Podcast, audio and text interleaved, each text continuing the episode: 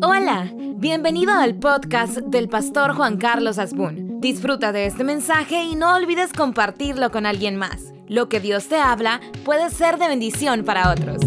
El tema de ahora, fíjese que no fue fácil hacer esta enseñanza, porque parte de una buena plática con una persona que estuvo en prisión un par de años y eh, hoy vive fuera del país, etcétera.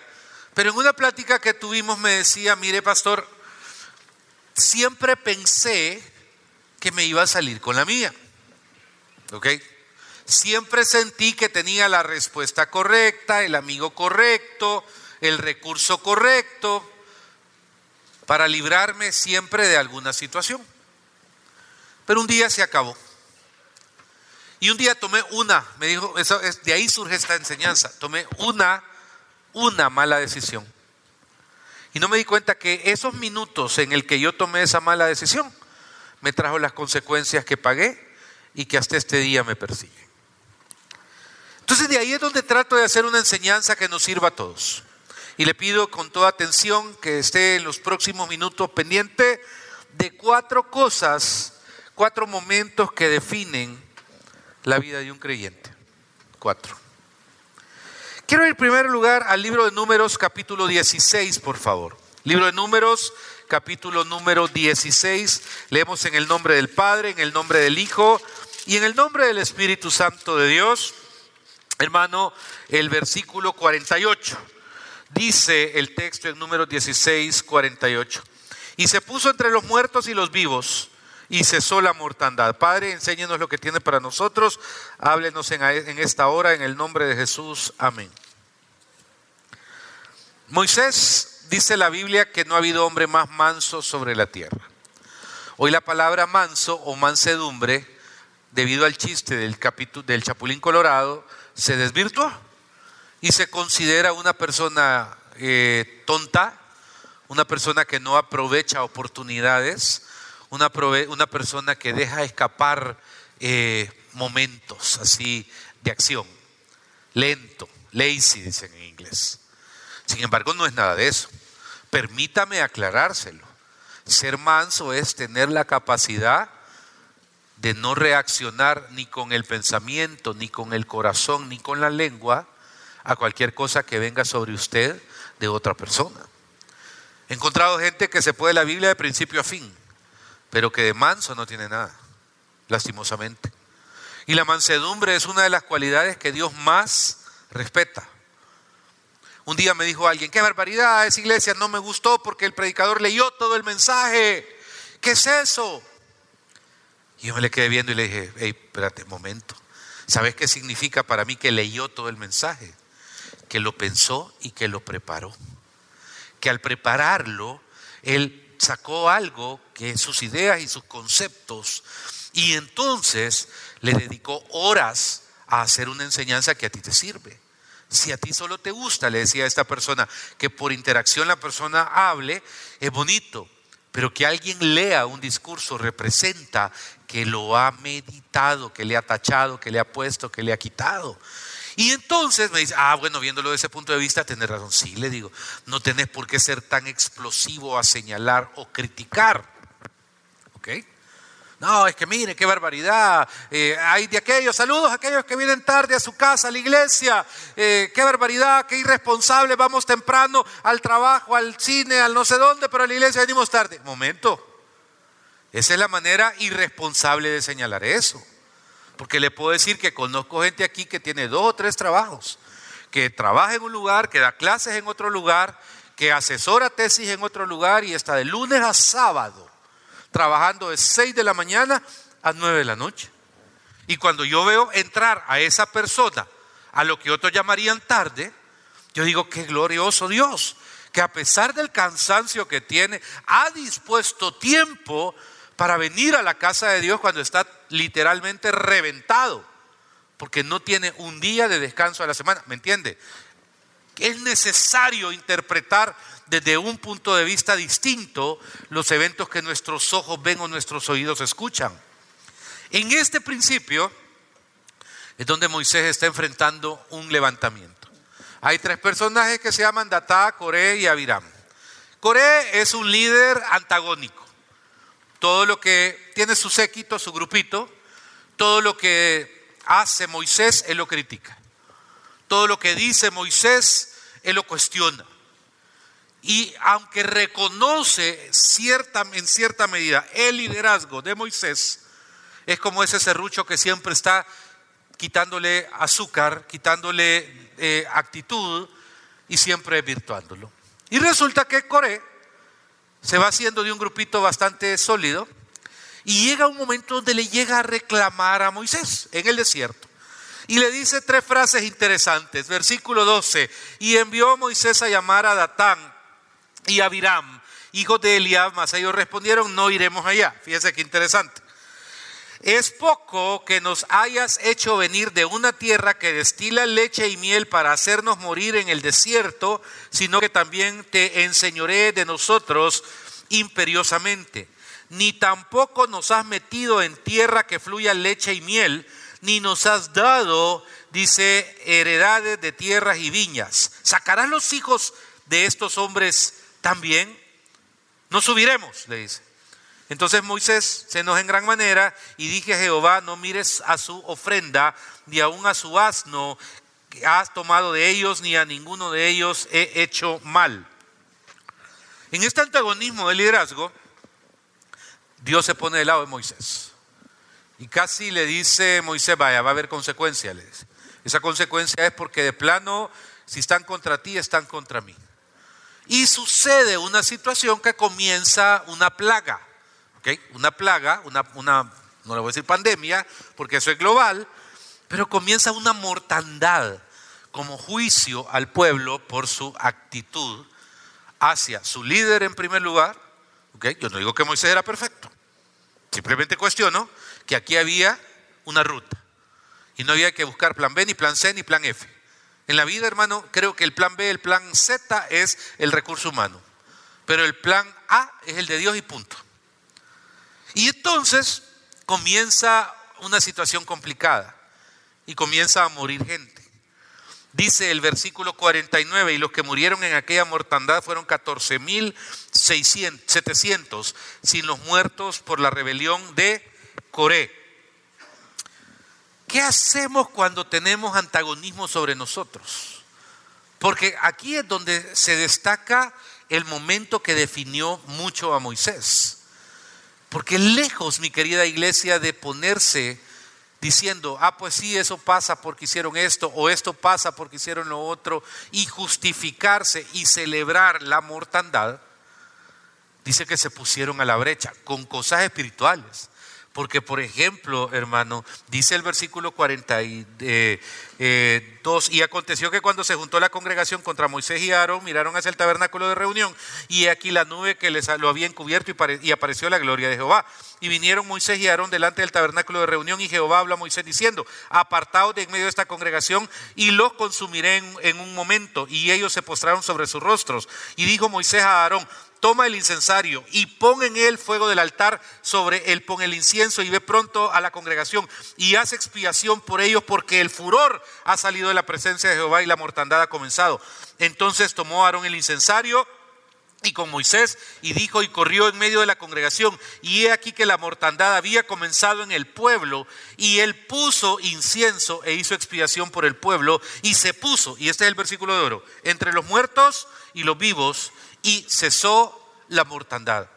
La reacción de Moisés es, nos sentamos a que esta gente se muera porque Dios lo había dictado o hacemos algo. ¿Y qué hay que hacer? Corriendo dice que le dice a Aarón que agarre el incensario, que se vaya, porque Dios no va contra su ley. No puede ir contra su ley. ¿Y qué autoridad tenía el sumo sacerdote o el sacerdote, en este caso Aarón? Poder expiar los pecados de la humanidad, poder, del pueblo, perdón, de Israel. Y entonces sale corriendo y ¿qué hace? En lo que la gente comienza a caer y a morir, comienza a expiar los pecados, a expiar los pecados, a expiar los pecados, a expiar los pecados. Entonces ya no hay juicio contra ellos, ya no hay condena contra ellos porque han sido expiados los pecados. Pero ¿qué hizo? Se atravesó. Miren, cuando comenzó esto de la, de la crisis en el, en el mes de marzo del año 2020, recuerdo cómo cuando se hizo el llamado a la oración, había temor, había incertidumbre. Era, era casi sentir que salías a la calle, ponías al pie y iba a pasar como una nube y te ibas a quedar muerto ahí tirado. Yo honro y agradezco a un grupo de pastores. No fueron 100, hermano, no fueron 40. No fueron de los que usted ve desde el extranjero y le vive dando like. Fueron pastores muy especiales. No quiero decir sencillos, porque no lo son. Son especiales. Y creo que no fuimos ni más de seis los que buscamos los pick-up.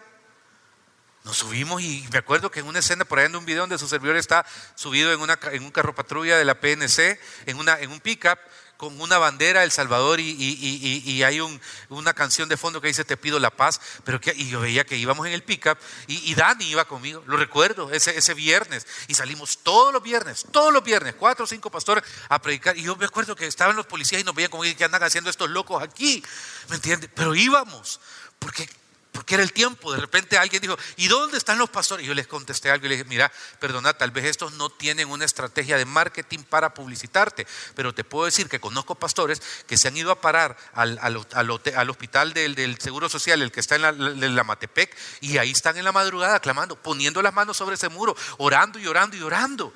Y me explico, o sea, y aquí es donde para mí es tremendamente importante ubicar cuándo ponerme a la brecha. ¿Para qué? ¿Para que les caiga más juicio? No. ¿Para qué? Para satisfacer mi carne, para poder ir a una cama de un hospital y decirle a alguien, ya ves, esto te pasa porque no has hecho caso. Ese espíritu de ser juicioso es peligroso, porque queremos ver a la otra persona en vulnerabilidad o en debilidad para afirmar entonces que nosotros tenemos un discernimiento y decir, ya ve hermano, eso le pasa porque usted no se está congregando. Ya ve hermano, eso le pasa porque usted no está haciendo esto.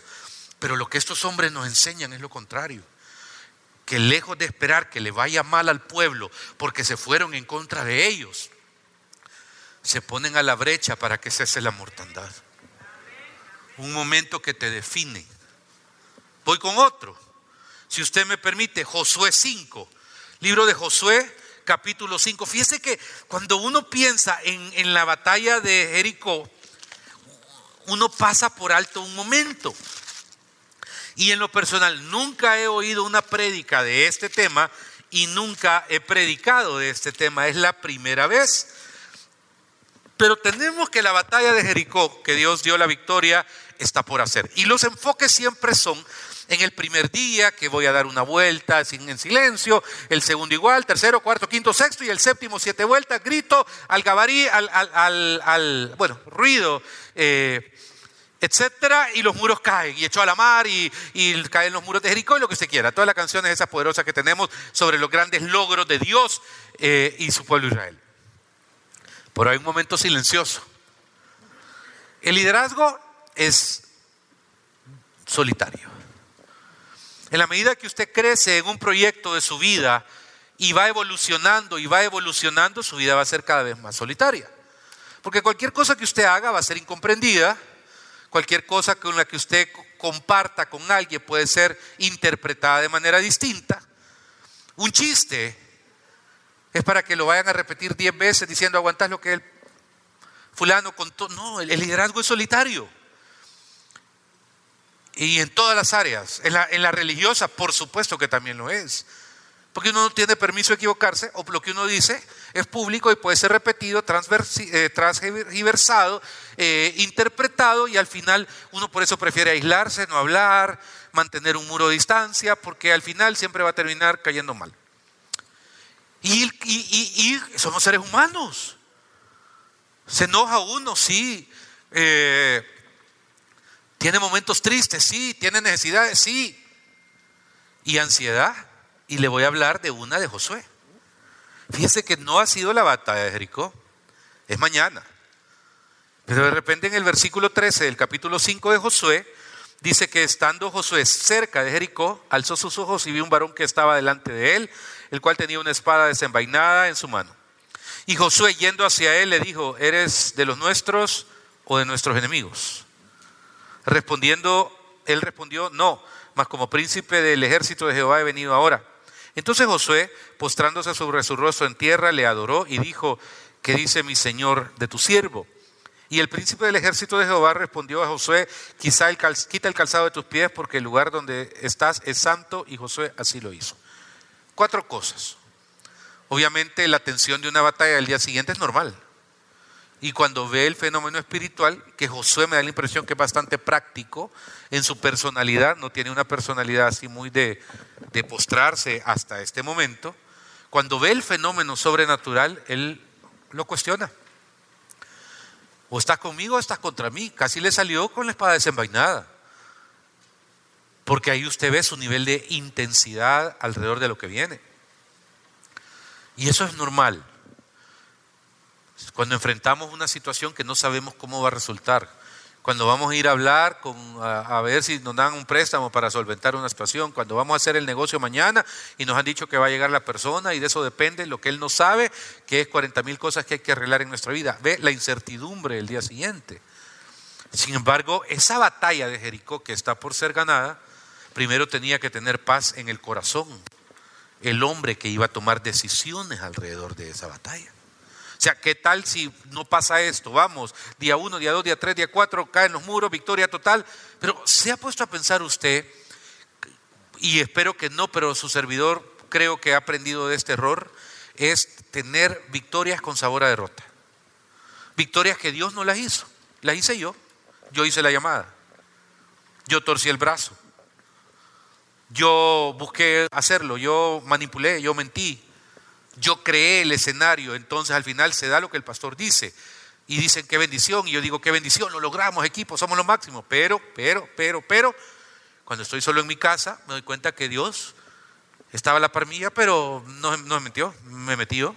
Casi le dije, mira, espérate Dios, porque me toca a mí, porque yo voy a decidir hacer este negocio, porque yo voy a decidir hacer esto, yo planifiqué esto, y eso, hermano, sí, Dios da la victoria, sí, qué bendición, lo logró, amén, aleluya, viva, pero yo sé que la regué. Porque digo, si no hubiera hecho todo eso, quizá no hubiera pasado nada y no estaría entonces donde estoy y, lo que sea. Por eso es bien importante preparar tu corazón antes de cualquier acción. Y este es otro momento que para mí define claramente al individuo.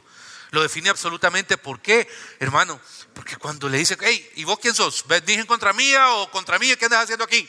La primera respuesta del otro es no, le si yo no soy ni en contra ni a favor. Yo soy Dios, yo vengo en nombre del Señor. Yo estoy, yo estoy más allá de tus rollos. Yo estoy más allá de, de, tus cosas, de tus ansiedades. Yo estoy más arriba, No me mezcles. Y entonces dice que José yendo al de él el otro, entonces eres de los nuestros o de nuestros enemigos. Y él respondió, no, más como príncipe del ejército de Jehová he venido ahora. Y entonces José ahí lo entiende. Dice que se postra sobre su rostro, le adora y hace una pregunta de oro. ¿Qué dice el Señor de mí? Cosa que deberíamos de preguntarle a Dios más seguido, porque nos interesa qué dice la gente de nosotros, qué dice la gente en eminencia de nosotros, qué dicen los vecinos de nosotros, qué dice nuestra familia. Es claro que tenemos un nivel de alter ego. hoy en día los likes son más importantes de lo que algunos creemos que es.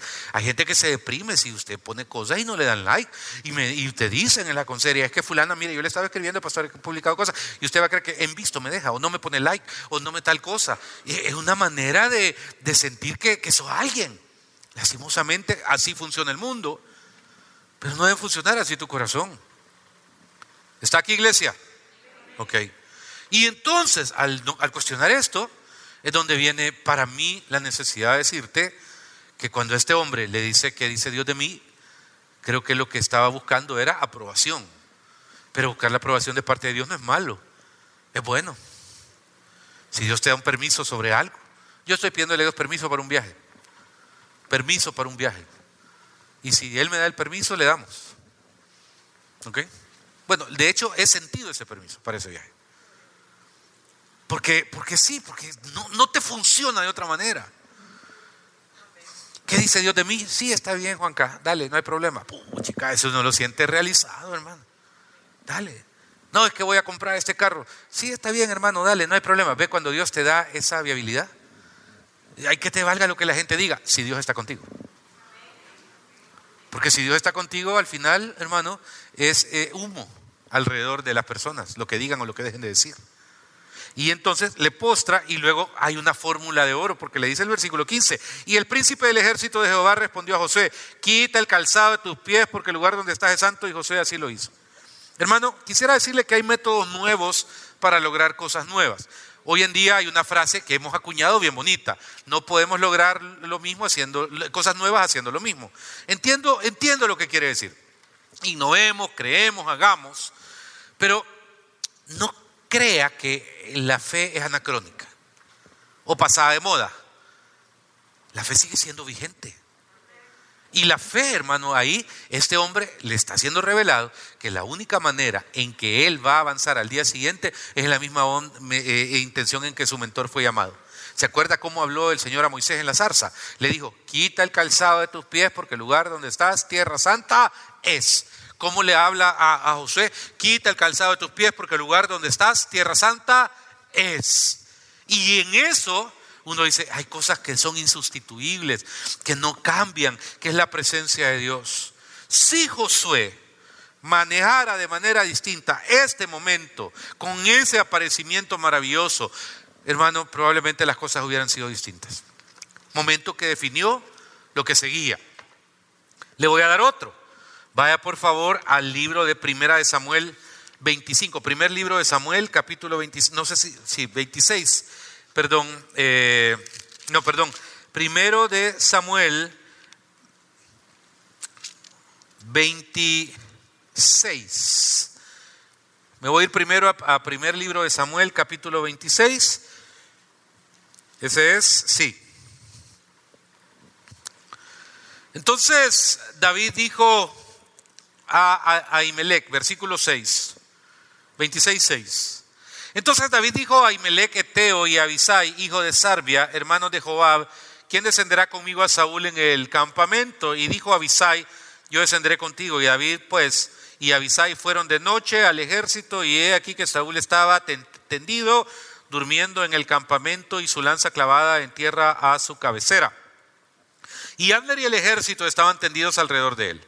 Entonces dijo Abisai a David, hoy ha entregado Dios en tu mano, a tu enemigo en tu mano. Ahora pues, déjame que te hiera con la que le hiera con la lanza y lo enclavaré en la tierra de un golpe y no le daré segundo golpe.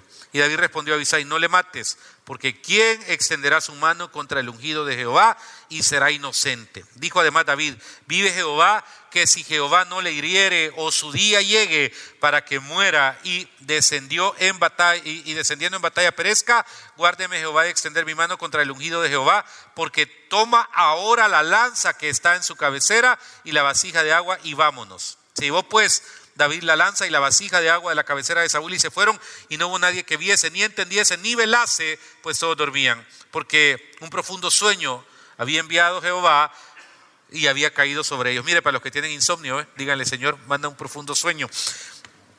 Entonces pasó David al lado opuesto y se puso a la cumbre del monte, a lo lejos habiendo gran distancia entre ellos, y dio voces David al pueblo y Abner, hijo de Ner, diciendo, no respondes Abner. Entonces Abner respondió y dijo, ¿quién eres tú que gritas al rey? Y dijo David a Abner, ¿no eres tú un hombre? ¿Y quién hay como tú en Israel, Señor? Porque uno del pueblo ha entrado a matar a tu señor el rey. Vaya el 17 de un solo. Y conociendo Saúl la voz de David, dijo, no es esta tu voz, hijo mío David.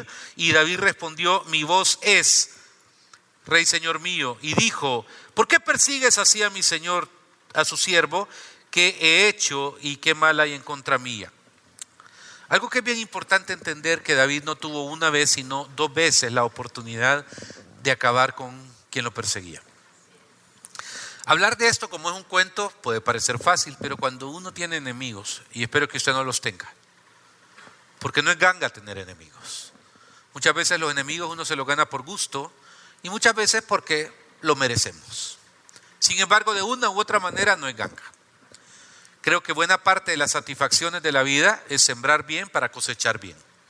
Y esto nos libra de enemigos interesantes, porque los demás solo son haters y esos no son relevantes. Sin embargo, un enemigo es aquel que te quiere ver acabado. Un enemigo es aquel que no se alegra que esté bien. Un enemigo es aquel que te quiere ver destruido, pidiéndole aquí migajas para decir, tengo razón. Obviamente David había pasado por palacio, después de vivir allá alejado había pasado por palacio, había medio saboreado las mieles del poder, no podemos negar eso, son ricas y son dulces. pero un día había caído en desgracia, eh, pues porque ya, ya había después matado al, al, ¿cómo se llama?, al gigante, ya tenía cierto poder, ya tenía cierta presentación, fuerza, ya no era el niño, si era adulto, estaba casado con eh, la hija del rey, era el yerno del rey, pero de repente cayó en desgracia con su suegro. Y este suegro, que no era una buena persona, Saúl no era buena persona, era una persona como aquellas que tienen remordimiento por lo mal que hacen, pero son malos, no son buenos. Usted tiene que aprender a identificar a alguien que tiene remordimientos por leves lapsos, le llamo yo, de bondad, pero en realidad son remordimientos de su maldad. ¿Okay? Y entonces, pero sigue odiando, no, no ejercita su corazón, no ejercita su alma hacia tener una sanidad verdadera. Y entonces Saúl, hermano, se da la tarea de perseguir a aquel que supuestamente va a ser su sucesor. Dos veces, dos veces. Una cuando fue a hacer sus necesidades, cuando la Biblia dice, eh, se cubre los pies a alguien y se cubrió los pies, es que se acurruca para hacer sus necesidades fisiológicas. Lo tuvo David en, en, en Gadí. En es un lugar que cuando vamos a Israel lo visitamos, que son unas montañas que están hermosas cuando uno va en dirección a Masada y al Mar Muerto. Y ahí pasa, hay unos riachuelos maravillosos y hay unas cuevas que usted ve los ojitos chiquitos, pero entra y puede ser casi de este tamaño del salón. Y entonces, Saúl dijo, ya vengo, voy al baño. Y en lo que estaba ahí, ahí estaba el otro, escondido.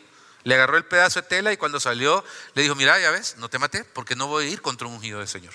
Y luego posteriormente resulta de que están en este evento y le dice su general, el que después fue ministro de defensa de David, Abner, general del ejército, le dice, ¿sabes qué? Yo me lo voy a acabar yo ahorita, ¿sabes qué? La misma lanza se la voy a meter, no le voy a dar espacio a un segundo golpe, me lo voy a acabar de un solo, porque, y le hace, le una frase mágica, peligrosa, Dios lo ha puesto en tu mano, le dice. Pero Dios no lo había puesto en su mano, iglesia, en absoluto. El Señor no lo había puesto en su mano. Era la oportunidad de elegir Hace poco en un programa de televisión me querían hacer una pregunta sobre otro pastor. No le dije, porque yo no voy a hablar ni levantar mi mano contra otra persona ungida de Dios. ¿Sabe por qué? Porque eh, yo creo que espiritualmente hay reglas que están establecidas para siempre. Y puede ser que la persona sea santa o no sea tan santa en mi devoción. Puede que yo tenga mis discrepancias alrededor de esta persona. Pero no por eso voy a vociferar contra ella. Porque uno tiene que ser bien cuidadoso, iglesia. Causó revuelo una palabra que dije hace como dos semanas en una prédica, es que en el reino de los cielos no hay sindicatos. Pero no me refería que había una patronal humana tampoco, sino que el reino de los cielos es pleno. El reino de los cielos es absoluto. El reino de los cielos no necesita que yo me revele o me subleve o demande. ¿Por qué? Porque hay plenitud en el reino de los cielos. Y entonces siempre queremos humanizar lo espiritual y espiritualizar eh, lo humano. Y, aquí es donde viene el discernimiento, estos momentos que definen a una persona. Y que yo declaro y pido en el nombre del Señor que sobre cada uno de nosotros venga sabiduría, venga discernimiento, venga revelación. Porque después, hermano, duele. Hay desiertos que no son necesarios pasar, te lo digo en serio. Hay momentos en tu vida que, hermano, porque el Espíritu Santo eh, está en nosotros, podemos decir, Señor, tú eres por mí. Pero, pero no debería ser así. El Espíritu Santo debe, de ser en nosotros la perfecta manera de entender cuáles momentos, en qué momento, cómo avanzar, cómo hacer, cómo ejercer. Gracias por ser parte de este podcast. Si este mensaje te gustó, lo puedes compartir en tus redes sociales y suscribirte. Dios te bendiga.